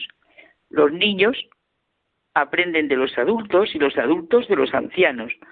Aprendemos de lo que oímos, vemos, leemos, experimentamos así se heredan las tradiciones. Así es, pero ciertamente la repetición de las fórmulas no asegura la riqueza de la tradición. Es necesario, yo creo, que todo nuestro corazón y razón participe en su conservación, reinventándolo constantemente, por así decirlo, para que, haciendo una figura, ¿no? Como para que, para que el río de la tradición siga corriendo limpio y vivo, hay que dragar constantemente el lecho, ¿no te parece? Ya lo creo. Apliquemos todo esto, José Manuel, a la costumbre y rica tradición de la dedicación del mes de mayo a la Virgen María. Ahora que la sociedad celebra días de todo, pues nosotros mm. queremos vivir con toda la riqueza que decías tú de la tradición y toda la novedad del momento presente del amor del Hijo que supone la dedicación de este mes a la Madre de la Iglesia, a la Madre de la Humanidad, a nuestra Madre, de manera diaria, sencilla, cotidiana, y abrir nuestro corazón más y más a la riqueza y ayuda que ha sido y es para la humanidad, la Virgen María.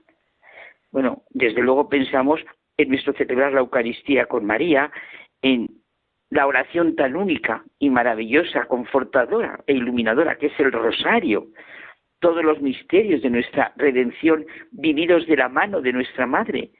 Bueno, y en el rezo a lo largo del día, ahora del Regina Celi Letare o el Ángelus. Bueno, y en celebrar cada día el mes de nuestra Madre con una oración especial y cantidad de oraciones gracias a la educación recibida, muchos sabemos y tenemos que transmitir en lo que ayuda a lo largo de la historia de la Iglesia se ve la importancia del papel de María en la revelación de Jesucristo, en su Iglesia. San Pablo VI, en la María Cultus, escrita, por eso la recordamos, después del Vaticano II, que es muy significativo, pues es muy claro en lo que es la finalidad última, se ve la finalidad última del culto a la bienaventurada Virgen María, glorificar a Dios y empeñarnos los cristianos en una vida absolutamente conforme a su voluntad. Los hijos de la Iglesia, en efecto, cuando uniendo sus voces a la voz de la mujer anónima del Evangelio, glorifican a la Madre de Jesús, exclamando, todo esto nos lo recuerda San Pablo VI, vueltos hacia él, dichoso el vientre que te llevó y los pechos que te crearon, pues se verán inducidos a considerar la profunda respuesta del Divino Maestro. Dichosos más bien los que escuchan la palabra de Dios y la cumplen. Esta misma respuesta sí es una viva alabanza para la Virgen, como interpretaron algunos santos padres, y como lo ha confirmado el Concilio Vaticano II, suena también para nosotros como una admonición a vivir según los mandamientos de Dios y es como un eco de otras llamadas del Divino Maestro. No todo el que dice Señor, Señor entrará en el reino de los cielos, sino el que hace la voluntad de mi Padre que está en los cielos. Y también dice, vosotros sois amigos míos, si hacéis cuantos mando. Y fíjate, eh, San Pablo VI en esta exhortación eh, de la que estamos hablando eh, es muy iluminador cuando nos va exponiendo con puntos muy concretos a la Virgen como modelo de la Iglesia, ¿verdad? Es verdad. Me gusta que digas esto en puntos tan concretos como es la Virgen oyente, que acoge la palabra de, de Dios. Fe que para ella fue el camino hacia su maternidad divina y toda la humanidad. Virgen orante, en su expresión de glorificación a Dios, de humildad, de esperanza, de confianza, como se ve en el Magnificat. Oración, vamos, por excelencia de María, que vivimos todas las tardes en nuestra oración de vísperas. Y también de petición a su Hijo, es muy bonito esto, en favor de los hombres, como se ve en las bodas de Cana. Qué bonito esta oración de petición, en la que Jesús realizó el primero de sus signos. Y el último rasgo biográfico de María nos la describe en oración. Los apóstoles perseveraban unánimes en la oración juntamente con las mujeres y con María, Madre de Jesús y con sus hermanos. María es siempre Virgen y Madre orante en la Iglesia que cada día presenta al Padre las necesidades de sus hijos y alaba incesantemente al Señor e intercede por la salvación del mundo. Y es desde luego eh, la Virgen como madre que por su fe y obediencia engendró en la tierra al mismo Hijo del Padre sin contacto con hombre, sino cubierta por el Espíritu Santo, ¿verdad? La, Virgen como madre. Es una imagen prodigiosa, ¿no? La maternidad también construida por Dios como tipo y ejemplar. Claro, su maternidad es el ejemplo y la gran luz para toda la humanidad. Y no sé, yo creo que por último nos presenta a María como la Virgen oferente. En el episodio de la presentación de Jesús en el templo, la Iglesia ha visto, guiada por el Espíritu Santo, un misterio de salvación relativo a nuestra propia historia de salvación. El anciano Simeón reconoce al Mesías, al Salvador de todos, y María oye las palabras proféticas que nos hablan del acontecimiento salvífico de la cruz, en las que se le dice y María escucha las palabras proféticas que nos hablan del acontecimiento salvífico de la cruz. Entonces, como Simeón le dice que una espada traspasaría su alma. Misterio de salvación percibido en el corazón de María, que lleva al niño al templo para presentarlo al Señor.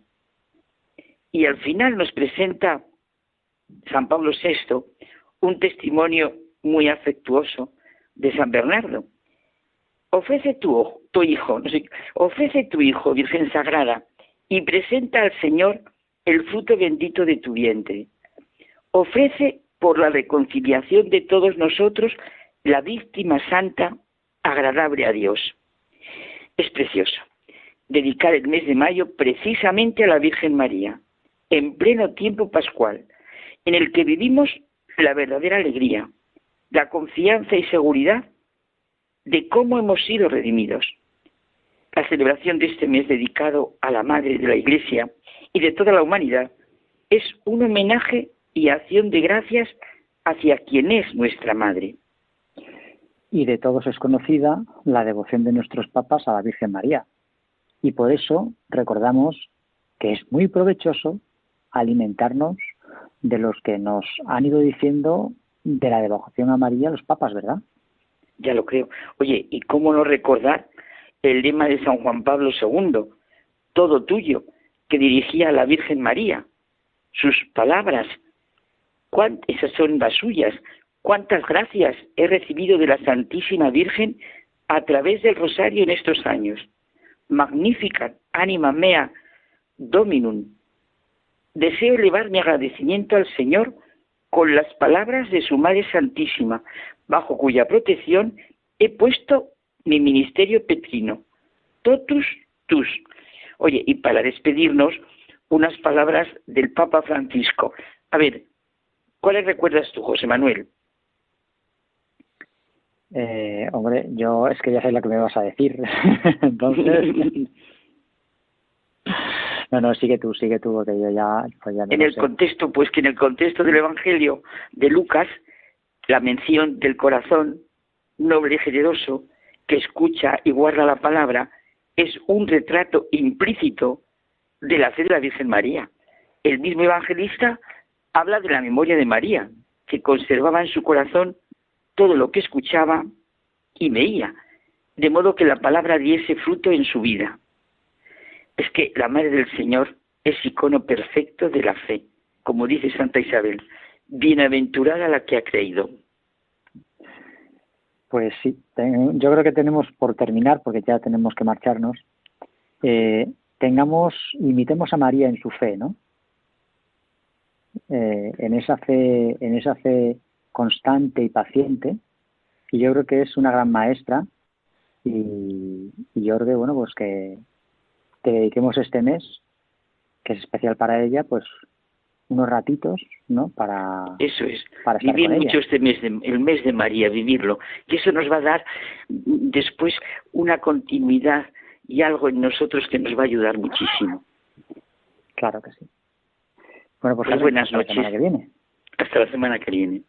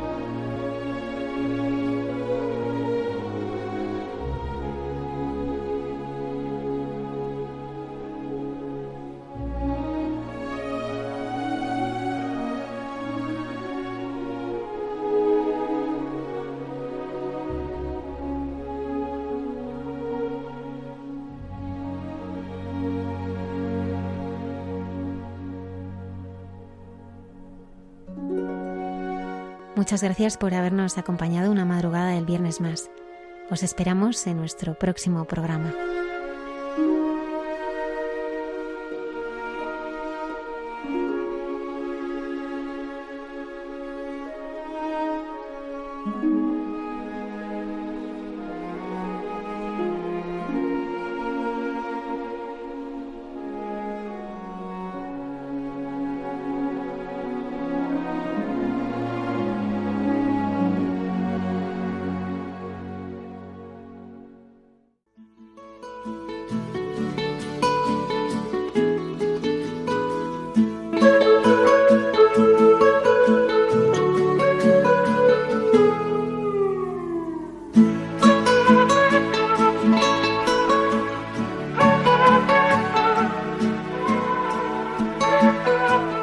Y así finaliza en Radio María. Hay mucha gente buena.